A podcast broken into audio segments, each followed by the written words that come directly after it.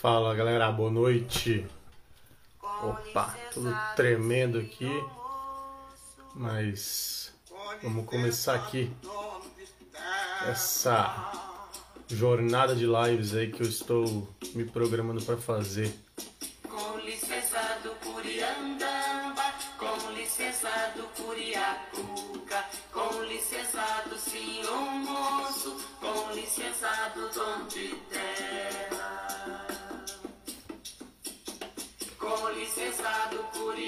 Ouvindo um som aqui, o convidado do que eu vou ter essa noite.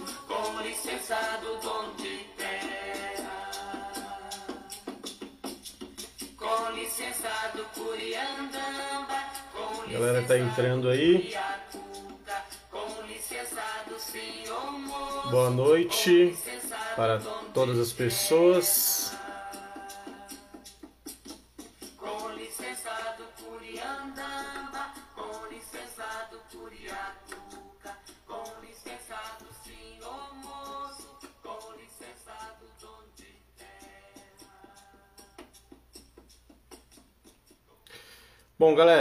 Seguinte, para quem ainda não me conhece aí, né? Eu sou o André, sou comunicador, jornalista, é, consultor, né? De PR e diversidade. E, pô, começando aqui agora essa primeira live aqui, a ideia é que nos próximos dias e daqui para frente também possa ter aqui um momento sempre de partilha com algumas pessoas, alguns convidados, pessoas que de alguma forma são referência para mim, que podem contribuir aí também para esse nosso diálogo, certo? Para quem está aqui, já agradeço desde já. É, eu vou colocar aqui então o convidado de hoje, que é uma pessoa muito especial para mim, desde o dia que eu nasci, né? É, literalmente desde o dia que eu nasci. E a gente vai conversar um pouco aqui. Gente vai colocar alguns assuntos na mesa. É, a ideia dessa live aqui, a gente está trazendo como tema pluralidade em pauta, ou seja, todos os assuntos né, que permeiam aí é, as questões e que são plurais na rotina das pessoas, especialmente é, nessa primeira leva aí, falando com pessoas negras. Né? E a gente vai falar aqui é, não só sobre racismo, tá? Mas vamos falar sobre outras coisas. Até porque a gente está um pouco cansado de ser chamado para falar só de racismo, certo? Então, sem mais delongas, vou convidar aqui, deixa eu chamar a pessoa. Opa! E a gente vai conversar um pouquinho mais. Vamos ver se vai o convite para ele. Opa! Carregando, hein? Oi, E aí? cheguei? E aí, consegui chegar aí, é isso? Tá carregando aqui para mim. Ah, agora sim, hein? Agora sim, Tá. agora sim. É, você também tá meio carregando para mim. Eu não sei se a minha internet tá boa ou tá ruim. Vamos ver aqui, fazer um teste. Senão vou ter que mudar de, de lugar. É, a internet normalmente esse horário é meio tenso, né? Muita gente. Tá, Mas vamos fazer um tá. Eu teste acho aí. que eu vou fazer. Eu vou fazer uma parada meia bruxa de Blair aqui e vou Tá. mudar de Mudar de local. Beleza. vou mudar, mudar de local aqui, calma aí. Para quem tá ouvindo a gente, tá Eu acho. conseguindo ver nós dois e ouvir nós dois tranquilamente aí? Manda só um sinal aí de vida pra gente, por favor.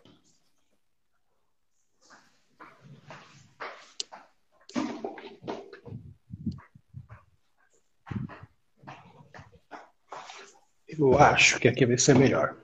Isso, né? Acho que pra galera tá normal. Vamos embora então. Se falar Agora, aqui você, tá beleza. perfeito, Você fica meio. Tá bom, você fica meio congeladinho aí pra mim, mas eu tô te, tô te vendo. beleza. Então vamos lá. É, antes de mais nada, eu gostaria que você se apresentasse para a galera aqui. Falasse um pouquinho quem é o Paulo Henrique para as pessoas que estão nos acompanhando aqui. Da hora. Bom, primeiro eu quero agradecer esse convite inusitado, embora para nós a conversa, a cerveja e a troca não é uma coisa esporádica, ela é constante. e as nossas conversas acho que são sempre muito produtivas. E, e que bom que a gente vai poder, nesse momento, partilhar um pouco do que a gente conversa, do que a gente pensa, e enfim. É... Então, já estou muito feliz de estar aqui, ressaltando aquela música que você colocou no começo, né? Que é sempre pedindo licença a todo mundo que pisou no chão antes da gente, né? Todo mundo que, que preparou e capinou e abriu a foice, a faca, ferro e fogo é, as estradas para que a gente pudesse pisar. Então, minha primeira, meu primeiro pedido é um pedido de agô. Licença para chegar. É, eu sou o Paulo Henrique Santana. É, nesse exato momento, estou repensando sobre como me definir e como falar que eu sou, porque eu sou um ator. Eu sou um homem preto, periférico, teimoso, que insisti em viver da e para a arte, é, sobretudo nesse momento tão complexo que é a pandemia e mais do que nunca se revela a, a total falta de respeito para com os artistas da arte num momento como esse. Mas eu sou um dos tantos teimosos que ousamos fazer isso Sou um educador, um educador popular, um educador é, de público de alta vulnerabilidade. Atualmente também sou um oficineiro no CAPES Infanto Juvenil, no qual trabalho com crianças e adolescentes. É, sou filho de Dona Anacleta, de seu Adalto, irmão da Ana Paula, do André, da Camila, esposo da Janaína, tio do Bernardo, cunhado do André, da Camila. é, só isso. muitas coisas, né? Nós somos muitas coisas. Né? Eu acho que isso que é legal, né? É mostrar que a gente é muito mais do que uma única definição, né? Acho que a gente jamais vai conseguir se definir em uma só palavra, em uma só frase. É, isso não existe, né? A gente é muita coisa e a gente, desde pequeno, né? É, acho que quando você nasce preto e periférico, desde pequeno você tem que aprender a ser muitas coisas. Né? A gente não consegue sobreviver sendo uma só. Né? Então a gente precisa ser muitas coisas e a vida nos ensina isso. É, e para a gente começar, então, tenho uma pergunta para te fazer aqui, é, já trazendo esse cenário do que você falou sobre pandemia, sobre essa falta de suporte para os artistas e tudo mais. Eu queria entender um pouco aí como que tem sido para você, né, já que o artista normalmente ele depende né, do público, ele depende das pessoas, como que tem sido esse período sem poder ter o contato físico com as pessoas? Eu eu estou no momento que eu estou tentando é, ressignificar, né? Inclusive essa, essa possibilidade da troca, né? A gente que faz arte, que faz teatro, que faz música, é, tem todo esse esse rolê da troca com o público e, e tudo mais. Mas esse, nesse momento a minha maior preocupação é o que está no processo de, de construção sobre as coisas, né? Quando a gente vai para a troca do palco, quando a gente vai apresentar uma música, fazer uma performance, fazer um espetáculo, é, colocar um quadro numa galeria, expor uma obra de arte, né? Tudo isso tem um processo por trás, né? Tudo isso tem um não é do dia da noite, não é do dia para a noite que se constrói, né? Existe um processo intelectual, um processo de recolhimento, um processo de pensamento para se construir tudo isso. Né? E eu acho que a minha maior preocupação nesse momento é que esses processos de recolhimento para construir essas coisas, mais do que nunca, estão completamente sem subsídio. Então, eu e tantas outras pessoas não, não, não conseguimos é, Imagina que a gente vive muito de editais, né? Muito de programas públicos, de coisas que a gente manda um projeto, esse projeto passa, tem um cronograma e etc. E daí a gente executa um projeto, né? E, e, o que aconteceu foi que houve um grande período de readequação desses projetos. Foi a primeira coisa, né? Cronograma. Como você marca que você vai fazer a apresentação em 10 parques e de repente está tudo fechado? Aí você tem que pegar e tem que lidar com a possibilidade de fazer isso remotamente. Aí como que você lida remotamente com a possibilidade de apresentar algo para as pessoas com uma tecnologia da qual você não domina? Né? Porque esse momento que a gente está aqui agora nessa troca, inclusive, foi um grande, houve um ensaio aí algumas décadas, uma, uma década e pouca, né? Sobretudo nas periferias, um grande ensaio é, do que seria esse momento, né? Mas dentro desse ensaio, é, não nos deram os recursos para ensaiar, né? Pô, a fibra ótica veio chegar agora. Mas de repente acontece tudo isso e, e, a gente fica no meio do caminho sem nem saber para onde ir. Então você tem que readequar cronograma para que seja remotamente para conseguir dominar uma plataforma, uma sala online, essas coisas todas, sem que você tenha esse, tivesse esse, esse conhecimento, né, de fato. Então foram várias coisas para se readequar. Agora, nesse momento, a gente entra numa possibilidade de retornar aos poucos aos palcos e tal, é, mas a gente vai, vai, vai retomar os palcos com que material, né? Pensando que a gente não teve subsídio para construir é, é, esses processos agora, né? Então, acho que tem um grande vácuo, uma grande.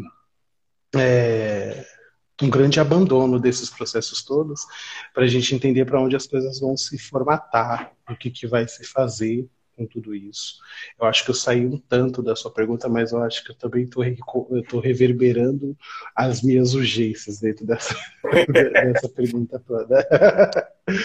e, mas é isso, cara. A gente sente muita falta, né? Muita falta da troca. Assim. A gente estava com o espetáculo em cartaz agora, que era o Calunga Grande, e que ele foram dois anos de pesquisa para que a gente pudesse fazer um processo de levar através de um trabalho estético teatral é, um, um, um processo de pertencimento né, da população periférica, circular, fazer as pessoas olharem para um trabalho e se reconhecerem como pretas, como periféricas, porque eu acho que o nosso grande trampo e treta nesse exato momento é a falta de total entendimento de onde cada pessoa está e onde ela pertence, não porque é uma escolha, mas porque é uma condição. E diante da condição, como que a gente consegue fazer as pessoas entenderem a quem elas pertencem para que elas possam trazer as pessoas que mais se parecem com elas. Então esse espetáculo é uma grande tentativa de fazer as pessoas olharem e se entenderem dessa forma. E de repente a gente não consegue mais apresentar, né? E então é isso, a gente cria uma obra de arte, ela fica parada guardadinha dentro do nosso coração, esperando o momento de reencontrar o público, né? Para fazer é, faz falta. Não entendi o que você falou. Mas para conseguir fazer acontecer, né? Efetivamente. Hum. Difícil. É, exatamente. É, e você comentou do, do, trabalho no CAPS, né? É, para quem não, não conhece o CAPS, né? É o Centro de Atenção Psicossocial, né? É, e vocês fazem um trabalho lá muito, muito relevante, muito importante para a sociedade. E durante a pandemia vocês não pararam, né? Você, você trabalhou o tempo inteiro, é, esteve aí na linha de frente trabalhando o tempo inteiro e está trabalhando ainda. É, durante esse período, o que, que você sentiu? Você percebeu que de repente teve uma queda de busca? Ou se teve um aumento na busca das pessoas. E, fala um pouco do que, que é esse trabalho aí, do que, que é esse atendimento para as pessoas no CAP. Tá. É, logo no início da pandemia, né? Eu estava até comentando ontem com a Janaína que quando, quando começou a pandemia e aí anunciou e teve aquele lockdown, né? No, no primeiro dia de lockdown que eu fui trabalhar, eu me senti, eu sou a lenda, o livro de Eli. Eu era o único andando na cidade e chegar no terminal Grajaú e ele está completamente vazio. E pegar um ônibus do Cantinho do Céu até o terminal e do terminal até Parelheiros. Em ambos ônibus só ser eu e o ônibus, eu e o motorista foi uma parada bastante assustadora. Assim, isso falando da minha experiência lockdown e essa coisa toda. Enquanto o serviço do CAPES, ele não parou realmente em nenhum momento.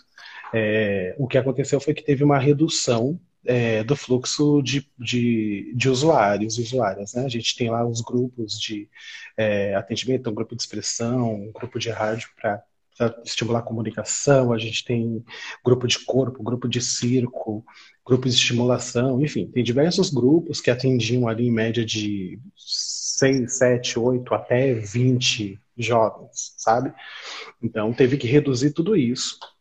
E aí o que aconteceu foi que a gente foi fazer uma readequação é, nos atendimentos, né? Então a gente passou a atender remotamente, a partir é, teve um número de WhatsApp do celular para fazer os atendimentos, é, ficamos, faz, fizemos dando, ficamos dando suportes via telefone, é, diante dos casos mais agravados, a gente ia, vai, né? Continua indo e sempre foi, mas intensificou as visitas domiciliares.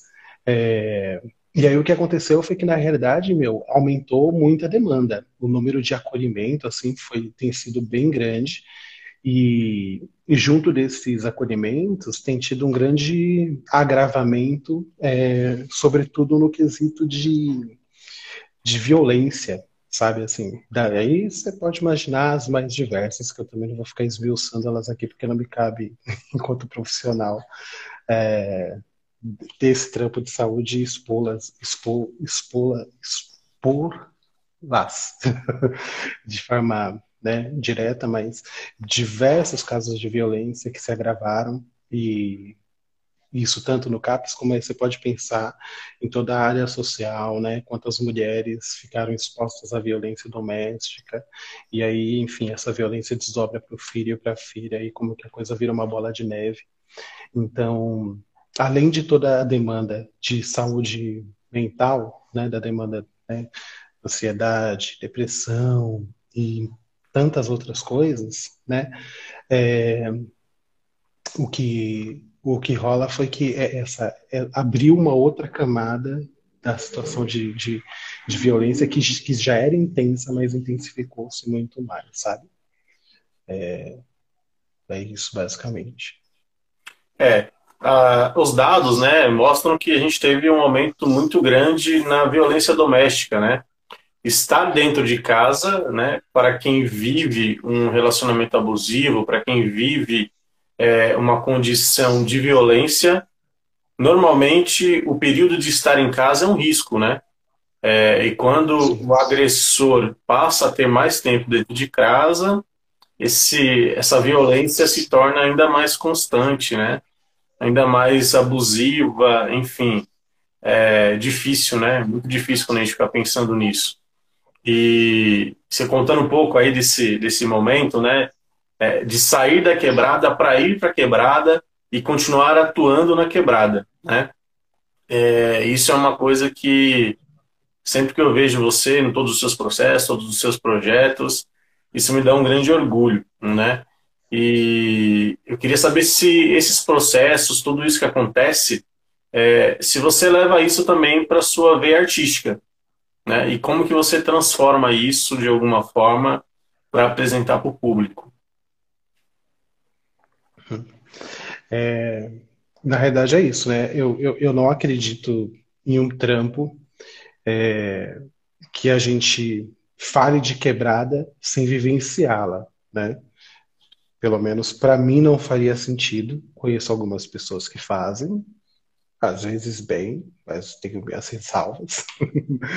mas é, para mim só faz sentido falar e dialogar com a quebrada estando nela. E eu não estou falando de bairrismo, não estou falando de preciosismo, que eu moro nessa rua e só tenho que ficar nela, ou que quem vai embora da quebrada e vai morar, tipo, sei lá, em Pinheiros, porque é mais fácil de pegar o trem para circular, está atraindo. Nada disso, mas eu estou falando de uma coisa que faz muito sentido para mim, né? Porque dos, dos meus últimos trabalhos, né, por exemplo, desde o Velho Batista, que é um solo que eu faço, é, até Francisca Travessia, que é uma dramaturgia e provocação minha junto ao núcleo feminino do grupo Identidade Oculta, e até o Calunga Grande, que é esse espetáculo que junta atores, não atores, pessoas com experiências artísticas e outras com experiências acadêmicas e de diversos lugares diferentes, a gente extrai da vida das pessoas o material que vai se transformar numa obra, que vai se transformar num texto, em corporeidade, em dramaturgia, em música.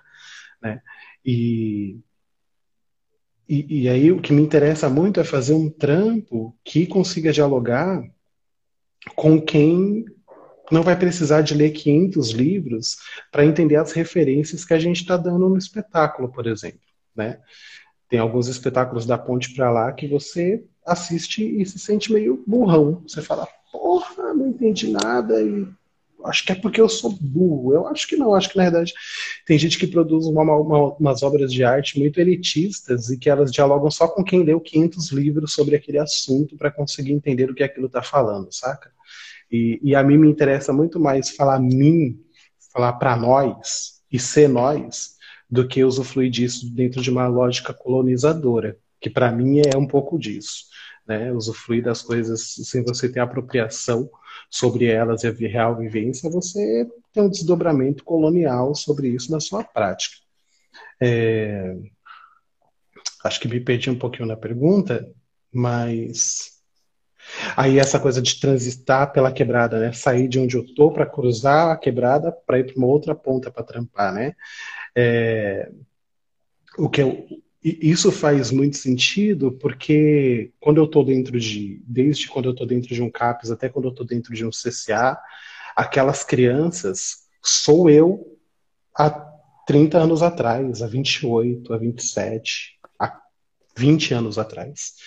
E e aí, para mim, tem uma coisa muito interessante de poder é, eu acredito muito na coisa de a gente salva ninguém, assim, eu acho que isso é uma questão de oportunidades, mas eu acho que é de retribuir, contribuir com as pessoas dentro das potencialidades delas, não dentro daquilo que eu tô lá de fora trazendo e olha como você vai ser melhor daqui para frente, porque, né, eu acho que educadores só se fazem porque existem educandos, e esses educandos precisam ser muito generosos para que um educador exista.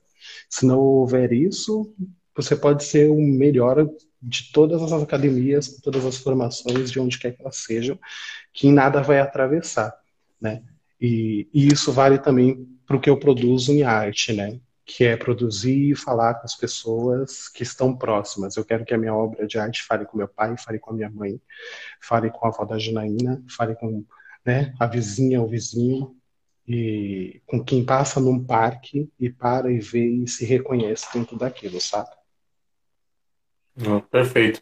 É, eu tenho um conceito aqui, né, dentro da comunicação que eu sempre digo que é o seguinte: se você transmite uma mensagem, né, e o receptor é, não consegue compreender o que você está passando, por mais que você ache que está sendo claro, que você está sendo a pessoa altamente instruída no que você está dizendo, se o receptor não compreende, é sinal de que a sua mensagem está sendo falha, né? Então, é, em miúdos aí, não adianta a gente ter conhecimento e não conseguir transformar esse conhecimento acessível para todo mundo, né? É, não adianta achar, e aí eu vejo muita gente fazendo isso, né? Que a pauta do ambiente acadêmico vai funcionar na quebrada, né? É, não tem como, né? Então a gente precisa de alguma forma construir uma, um diálogo, uma frente que seja mais popular e que seja também facilitadora para as pessoas conseguirem compreender o que está acontecendo, né? Faz parte do processo. É, perguntar aqui se a gente vai abrir para perguntas. Vamos sim. É, só vou pedir para vocês, se vocês mandarem as perguntas aqui na caixinha, tem um pontinho de interrogação aqui embaixo. Clica nele ali e manda a pergunta ali que a gente vai depois abrir aqui um momento para a gente poder responder essas perguntas que vocês fizerem, tá bom? Fica mais fácil porque os comentários vão correndo, vão subindo aqui, e a gente não consegue pegar todos eles, tá bom?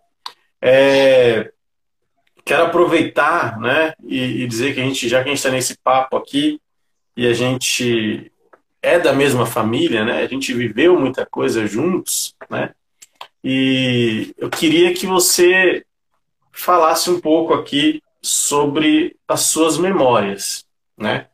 Vamos fazer um recorte aqui e começar a falar um pouquinho das nossas memórias. E eu queria que você me dissesse qual é a memória que você tem, é, qual é a sua melhor memória né, que você tem, que você carrega com você, da sua vida, do seu passado. Nossa, Aí jogou duro, como diz o Alan Zayas. Jogou duro. Poxa, eu não consigo agora te extrair uma melhor memória, mas eu acho que eu tenho alguns fragmentos é, de, de algumas épocas, assim. Agora você foi falando, sei lá, eu me lembrei pela. Logo de cara me veio uma lembrança, não que seja melhor, mas eu fui lembrando enquanto você foi falando. Lembrei, por exemplo, do dia que, que a mãe me ensinou a sambar, porque ia ter mostra cultural na escola, e aí era a época do El Chan, e eu tinha que ser o jacarezinho. Viu quantos estereótipos de uma coisa só? Pois então. é isso. Ia ter mostra cultural, ia ser o jacarezinho, eu não sabia sambar. E aí a mãe me ensinou a sambar. Eu lembro dela me ensinando a sambar. E, e, é muito bonitinho, porque o samba da mãe é meio quadradinho, assim, é meio durinho. E aí ela, dentro do sambinha dela, ia, ia me ensinando o requebrado do samba. E aí eu fui aprendendo e ali aprendi, aprendi a sambar.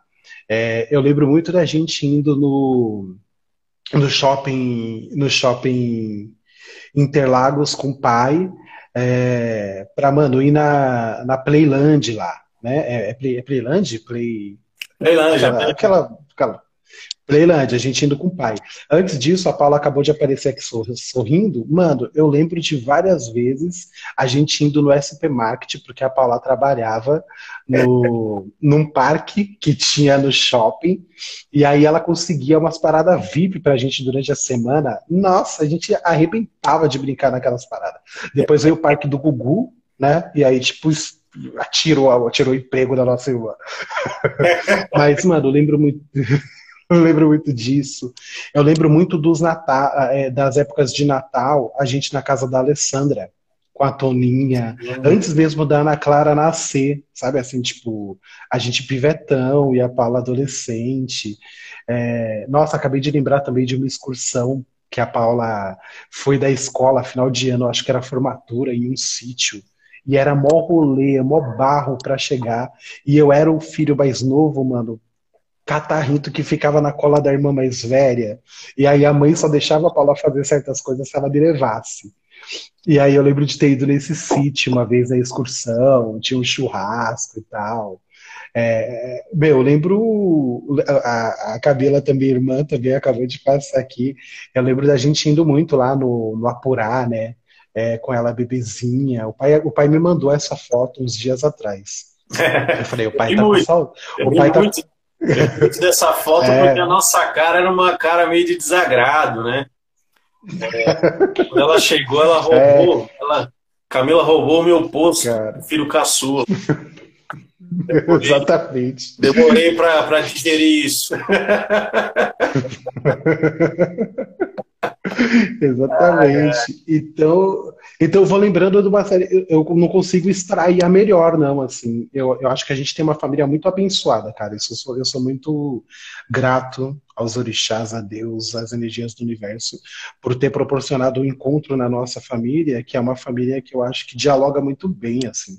Não somos perfeitos, tem os arranca-rabo, tem as tretas, mas eu acho que a gente tem uma família bonita e eu sou muito, muito grato pela família bonita que a gente tem. E, ah, sei lá, mano, o dia que o Bernardo nasceu, porra, aquilo foi. Nossa, sei lá, tipo, sei lá, 14 horas sem comer, te arrastei pra churrascaria pra gente comer alguma coisa. É, e... Então, porra, é isso, né? Sei lá, a, memória, a melhor memória talvez seja agora de domingo, contando história pro Bernardo e ele fazendo cafuné na minha cabeça enquanto eu tô contando história para ele, sabe? Tipo, essas coisas, assim. Que bom, né? Maravilha. A Paula falou que foi uma festa de final de ano e a Camila deu risada aqui da minha, da minha abertura pública sobre, sobre essa situação. É, falamos das memórias boas, né? Mas a vida traz muitas memórias, né? E eu queria que você pudesse também falar sobre a sua memória mais negativa, algo ruim que te marcou e que você é, ficou com isso marcado aí até hoje? Nossa, agora você pareceu o, o, João Kleber, tá ligado? Estamos falando de coisa boa, mas a vida. Para, para, para, a vida para, não... para. Para, para, para, para, para. Pra segurar a audiência. Mano, segura a audiência. Ah, O que eu acho é que, assim, eu, eu não, também não consigo elencar uma memória mais triste. Eu lembro de alguns momentos. Eu acho que, sei lá, um momento muito forte que me ocorre agora é quando, sei lá, com 9, 10 anos de idade, eu tô no bar que o pai tinha, né? Que o pai tinha um bar lá na merce- mercearia. Tô no bar, jogando sinuca com o finado Ageu. E aí, a, aquele, os perril, né? Aqueles perril passam, estaciona na frente do bar e desce todo mundo armado. E aí, tipo, enquadra eu e o Ageu. E aí pega e fala pro, fala pro Ageu, mano, corre agora, senão a gente vai te matar agora. E aí, tipo, mano, ficaram ali com as armas tal, o Ageu desceu a rua correndo, né, tal, final do Ageu. E aí é, eles pegaram e deram um recado pra mim, falando assim, olha, avisa pro seu pai, ô, avisa pro seu pai, Neguinho, que se a gente trombar esse mano aqui, esse moleque aqui de novo, eu vou matar ele, vou matar seu pai, vou matar todo mundo. E aí entraram no carro e saíram fora. Essa não é a minha pior lembrança, mas ela é a síntese puta de tanta violência que a gente viveu na quebrada, mano. Lembrei agora de uma que pra mim foi desesperadora. Naquele dia que a gente tava na rua brincando e tinha um carro o dia inteiro rodando no quarteirão. E aí, quando apareceu um alemão lá, um maluco que morava na casa mais pra frente, ou namorava com alguém na casa mais pra frente, os caras desceram armados pra pegar. Todo mundo entrou pro bar do pai e você ficou do lado de fora, tipo, no, no front, na, de- na, na- na linha de frente do rolê, e o pai te gritando desesperado tal, e você sem entender. Eu não sei se ele correu e te pegou, se você correu e entrou, mas eu lembro muito do meu desespero nessa situação. Assim, falei, puta que pariu, vai dar um negócio muito ruim, né? Então, acho que essas minhas lembran essas lembranças ruins, é, ela, é, ela é um acúmulo de coisas. Porém, esse acúmulo de coisas formam as pessoas que eu acho que nós somos hoje, né? Um tempinho atrás eu escrevi uma, dei uma entrevista para o Sesc Interlagos, foi uma pena que não entrou tudo, e hashtag já fica dica, porque a matéria é muito boa, então eu vou publicar ela independente, porque o bagulho é assim mesmo. Mas é, uma, uma das perguntas que fazem é isso, né? Tipo, ah, o que te fez como ator, uma parada assim, e eu pego e digo que a minha memória é recheada de é, desde a primeira poesia que se faz na minha vida, quando eu entendo a poesia na minha vida, quando eu vejo a luz de Mercúrio, a garoa caindo e tocando a música Um Temporal de Amor do Leandro Leonardo. Chuva no telhado, vento no portão. Quando eu vi aquela imagem, eu falei, nossa, sei lá, foi a dimensão de poesia na minha vida. Aí fecha. Esse menino que vê essa poesia também vê tantas outras coisas. O seu mano que morreu, o outro mano que ficou paralítico e tantos outros caras na quebrada morto e a gente circulando para ver essa galera tal. Fecha de novo. E aí eu, diante da vida, vou fazendo algumas escolhas e vou, vou dando mais luz para o menino que vê poesia. Mas toda a minha obra de arte, tudo que eu tenho construído, está calcado na cura dessas dores. Né? Esses dias eu estava conversando com algumas parceiras lá do CAPS, que é a Nayara e a Cida, e falei de um trecho do espetáculo Histórias do Velho Batista.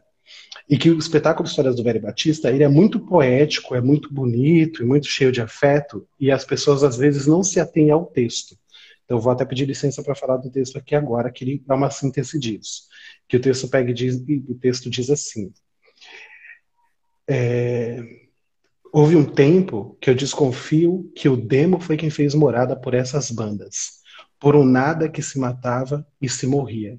Sem dia certo, sem hora exata, bastava estar vivo para mal de morrer.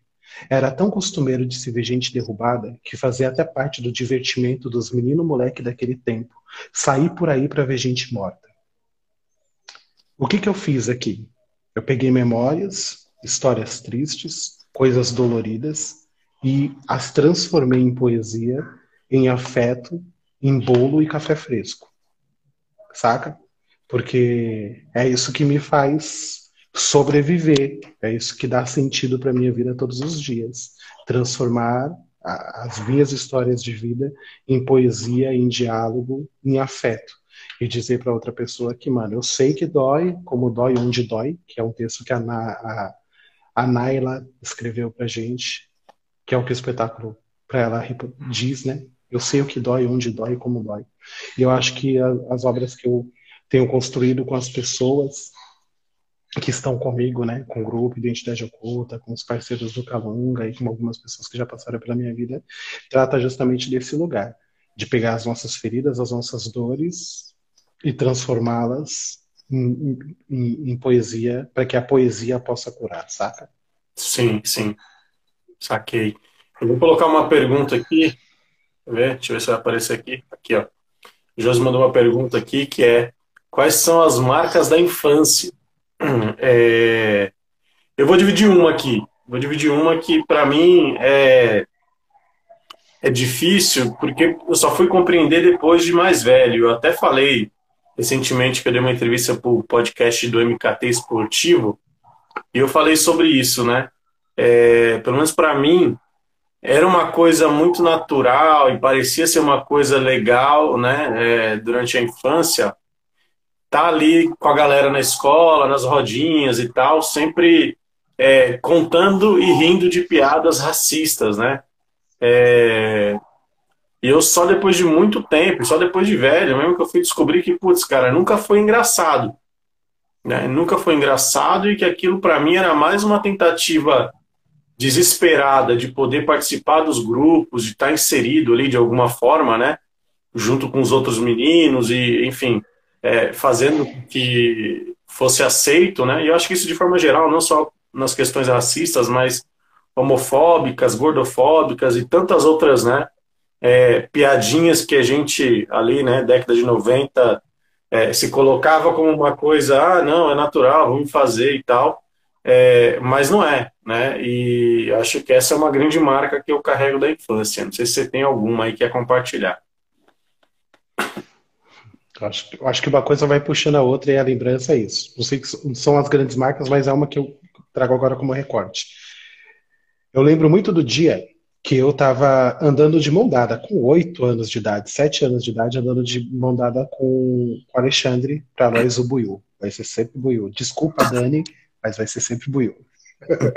é, e aí eu tava, eu tava de mão dada com o Buiu na rua, andando. A gente foi comprar alguma coisa na esquina ali e tal, e a gente tava de mão dada.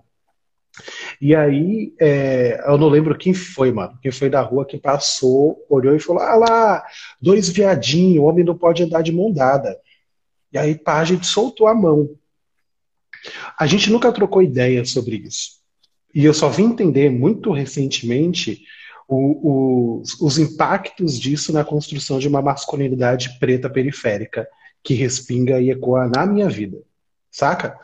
É, é, essa, essa, essa abordagem violenta diante de uma demonstração de afeto de criança é, me, me, impactou naquele momento. E hoje em dia eu acho que eu, eu passo os processos de desconstrução disso, não que eu seja o homem desconstruidão, inclusive não não compro esse rolê, mas eu entendo os impactos disso e como que a gente reelabora os afetos. Para inclusive dar a liberdade da construção de uma masculinidade numa criança preta como o Bernardo. O que, a gente pode construir para uma criança que gosta de brincar de cozinha e não reprimir isso? Porque ele gosta de fazer o arrozinho, o macarrãozinho e tal. E, mano, vamos valorizar isso mesmo, porque inclusive nós cozinha, né? Olha que é um, de um outro lugar, né? Ele já vai crescendo e vendo o, os homens à volta dele, né? É, tendo outro tipo de comportamento e aprovação sobre aquilo que é o brincar da criança, né? E que é isso. Acho que tem algumas coisas na vida, eh, dentro de um processo, tem coisas que a gente reproduz porque impactou negativamente, a gente continua reproduzindo a negatividade daquilo, e outras coisas impactam negativamente e a gente transforma e, e faz elas criarem impactos positivos na vida daqueles que, nos, que cruzam a nossa vida, que atravessam e que, e que vêm depois da gente. Né? Maravilha. Tem uma outra pergunta aqui, agora um pouco mais leve, né? É, que o Matheus colocou aqui, ó. Quando vejo PH, lembro de churrasco na casa de vocês, que ele levou linguiça, que ele levou a linguiça do churrasco. Lavou, lavou. Que eu lavei a. Lavei... Oh, mano, é isso mesmo, cara. Oxe, tem que lavar, mano. Mano, é o seguinte, lava... E ele colocou ele Lava... assim, tipo, ele colocou outra que foi: Como assim lavar linguiça? O cara lava linguiça, mano. Como assim? Vou dizer uma coisa, Matheus. Continuo lavando linguiça. Se vier da minha casa, o churrasco é de linguiça lavada, mano. Não tem essa. É isso, cara, é isso. Ele agradeceu aqui pelos churrascos da nossa casa. É isso aí, Matheus. Pô, churrasco continua sendo a nossa grande atração, viu, cara? A gente tenta fugir do churrasco, eu principalmente, mas a gente continua fazendo. Ah. O churrasco ele é um evento, cara, social muito positivo para as pessoas, entendeu? Você reúne as pessoas, Sim. conversa, troca ideia, deixa a carne assando ali, Cara, churrasco deveria ser um patrimônio público. eu, acho, eu, eu acho que é isso, mano. É, pra gente, eu acho que tem um lugar, o churrasco, eu acho que pra gente também faz a gente tocar numa memória ancestral nossa, né, cara? O que, que era o churrasco na casa da avó com os tios, né? Que transição era aquela ali, ó? No dia que a gente pode. Eu lembro muito desse rolê assim, na casa da avó com os tios, é, da avó, da avó, mãe da mãe, né? É, quando a gente tava lá, Dia das Mães, churrasquinho rolando, pá, e jogo de dominó, né, mano? É, eu lembro que a primeira vez que a gente, que, que, eu pude sentar na mesa de dominó, eu falei, opa, eu cresci, mano. Agora eu cresci, agora eu entendi que eu sou um cara grande. Porque naquela mesa eu só sentava com era, quem era grande, né, mano? E, uhum. Então é isso, né? Como que coisas vão ficando e vão se desdobrando na nossa vida. E a gente vai dando continuidade, porque faz parte de quem a gente. do que fez a gente, né? É, é isso. Gosto muito. Aquela picanha cabulosa é sempre uma delícia. Ah, legal. Ó, tem mais duas aqui que eu vou abrir aqui pra gente. É, aqui, ó, a mandou. Qual foi a conquista profissional de ambos? É, se quiser colocar aí. Hum. Qual é a sua Mano, conquista profissional? Eu acho que eu tenho algumas conquistas na vida, eu acho que eu não tenho uma, né? Eu acho que a minha maior conquista profissional é poder estar no lugar que eu estou sem ter me, render, me rendido à academia. eu, eu, sou, eu, sou, um cara com formação no terceiro ano de ensino médio. Eu não tenho mais do que isso. Né?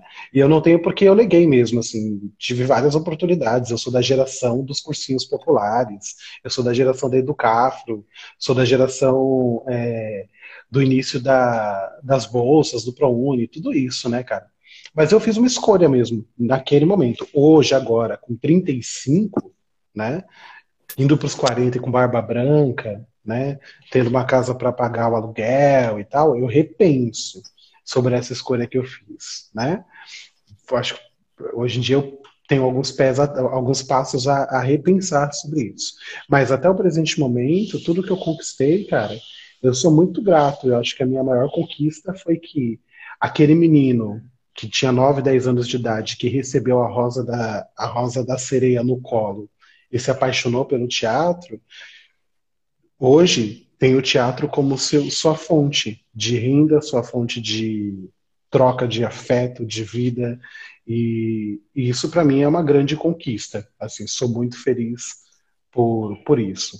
Hoje em dia tenho muitas questões, repenso muitas coisas sobre, é, cada vez mais pesa e recai é, a questão política sobre a questão da arte no Brasil, mas ainda assim eu sou muito feliz de ser um preto periférico artista é, e poder fazer disso o meu material de existência, sobrevivência e de contribuição para a vida e sobrevivência das pessoas. Maravilha. E você? Eu já coloquei aqui Ele a responde essa aí também. Eu coloquei a segunda pergunta aqui também, mas aí já vou responder as duas juntas, né? É, que a Camila colocou aqui sobre qual, né, como foi e quando foi a percepção de ser um negro no mercado de trabalho, né, e como que é, né, ser o único negro ou poucos, né, nos ambientes. É, Para mim já é uma grande conquista é, ocupar espaços, né? Eu que escolhi é, é, uma profissão que normalmente exige que eu esteja da ponte para lá, né? Para mim já foi uma grande conquista é, estar nos espaços. Mas acho que a grande conquista mesmo que eu coloco para mim e que eu tenho muito orgulho é de não aceitar mais qualquer coisa. Acho que isso para mim é a grande conquista, né? Eu não eu demorei para começar a me impor nos lugares onde eu estou, a não aceitar qualquer coisa, né? Hoje eu sou uma pessoa que questiona tudo, onde está, independente com quem está, né? É, e eu não aceito mais as coisas é, que chegam como se fosse só sobra, ou como se fosse é, estar ali por uma obrigação ou qualquer coisa do tipo. Né? Para mim, os espaços onde eu estou são espaços conquistados e eu mereço estar ali tanto quanto qualquer outra pessoa. Né? Então eu questiono qualquer coisa, qualquer coisa. É, e perder o medo de questionar, para mim, é uma grande conquista. Talvez a maior delas até, até hoje, né? Porque isso me fez abrir, né? ou melhor, me fez derrubar portas que não eram abertas. Né? Questionar fez com que algumas portas fossem derrubadas ao invés de ser abertas. É, e é difícil, né? Quando você é o único negro no ambiente, é, é difícil porque é, você está ali simplesmente percebendo quanto que a gente vive uma sociedade né, com racismo estrutural. Né? Então, quando eu me vejo num ambiente é, que só tem eu de negro, eu fico me questionando. Né? Falo, porra, cadê os outros negros? Por que, que não tem negro aqui? Né? Da mesma forma que eu me questiono demais quando eu vou num lugar e todas as pessoas que estão servindo são negras e não tem nenhum outro negro sentado na mesa.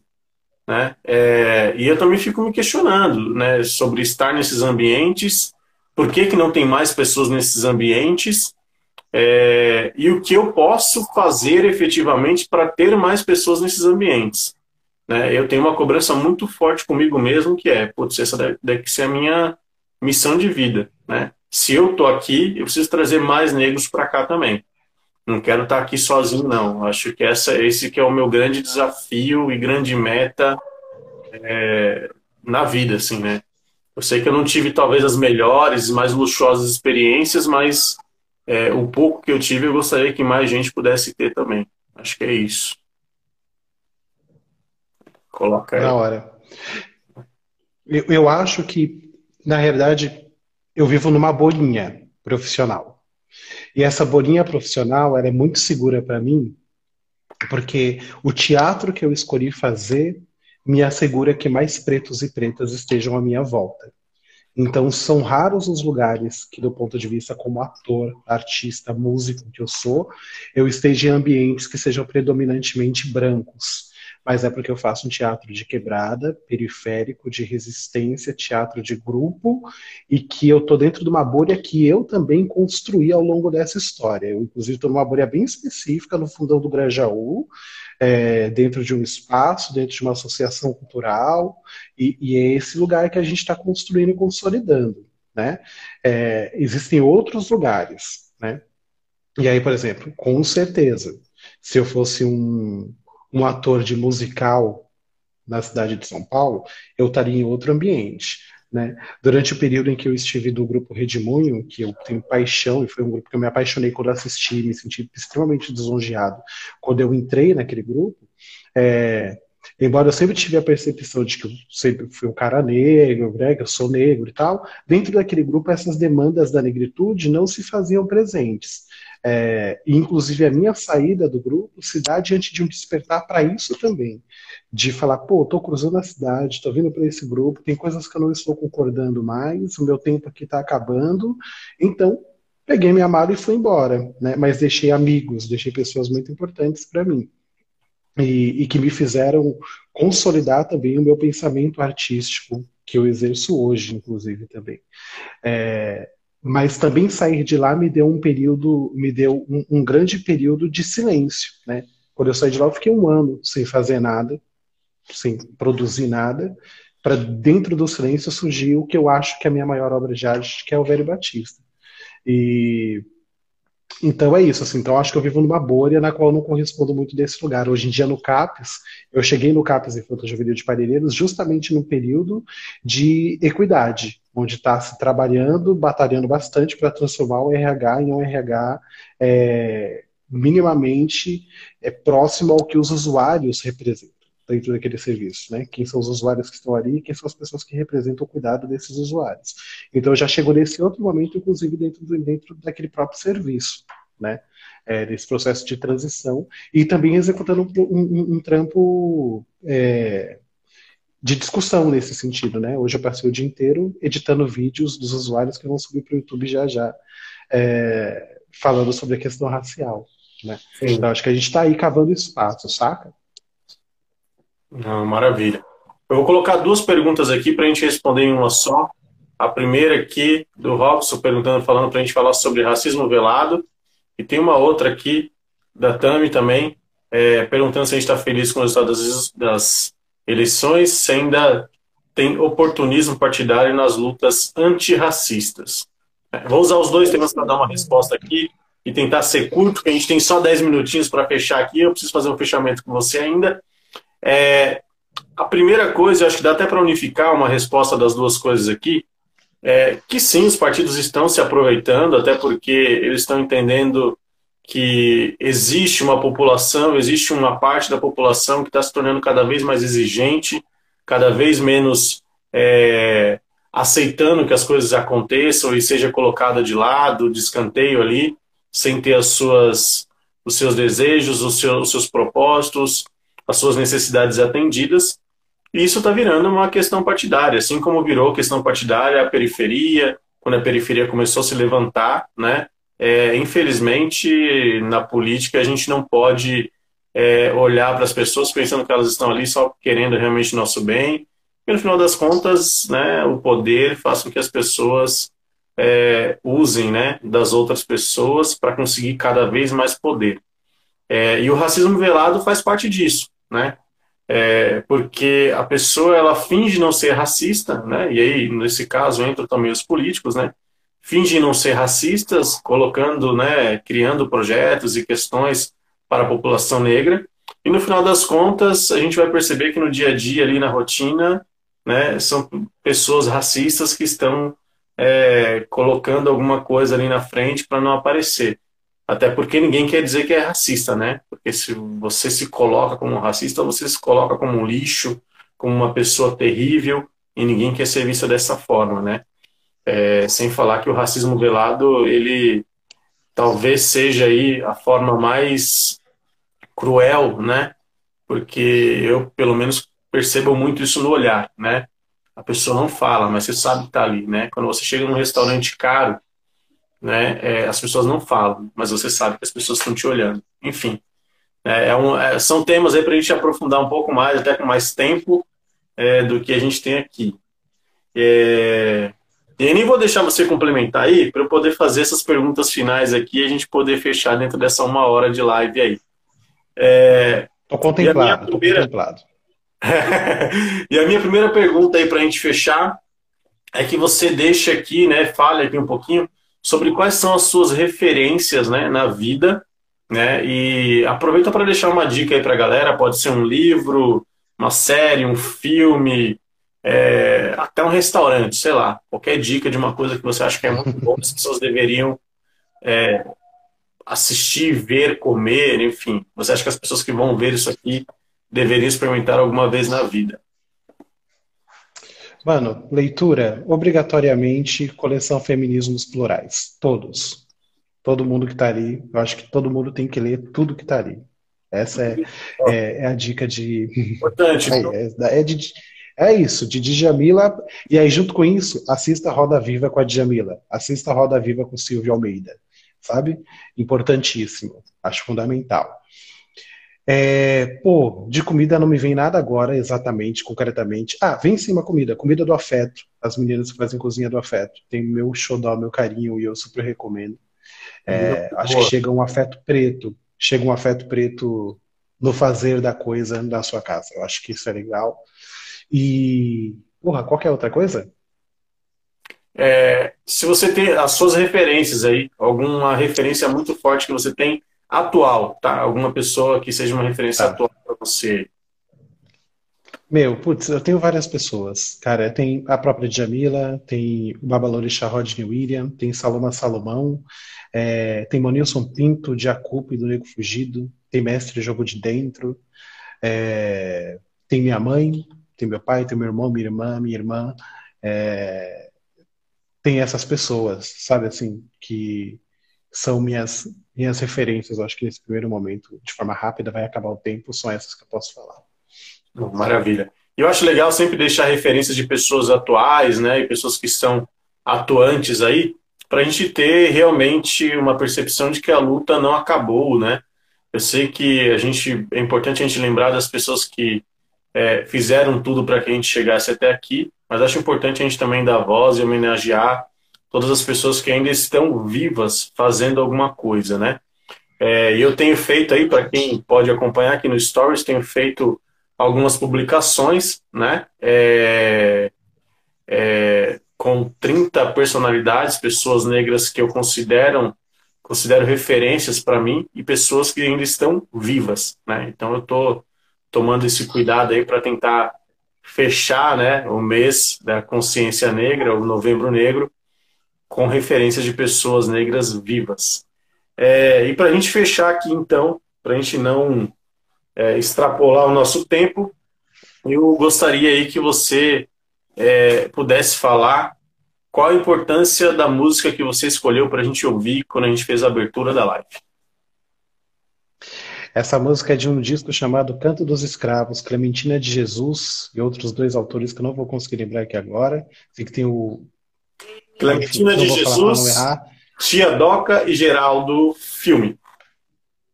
Exatamente. Esse, esse disco ele é importantíssimo, importantíssimo e é isso, né, cara? É uma pesquisa dos cantos que os escravos cantavam, os escravizados, porque escravo, né, parece que é condição natural, né? Pessoas que foram escravizadas, né?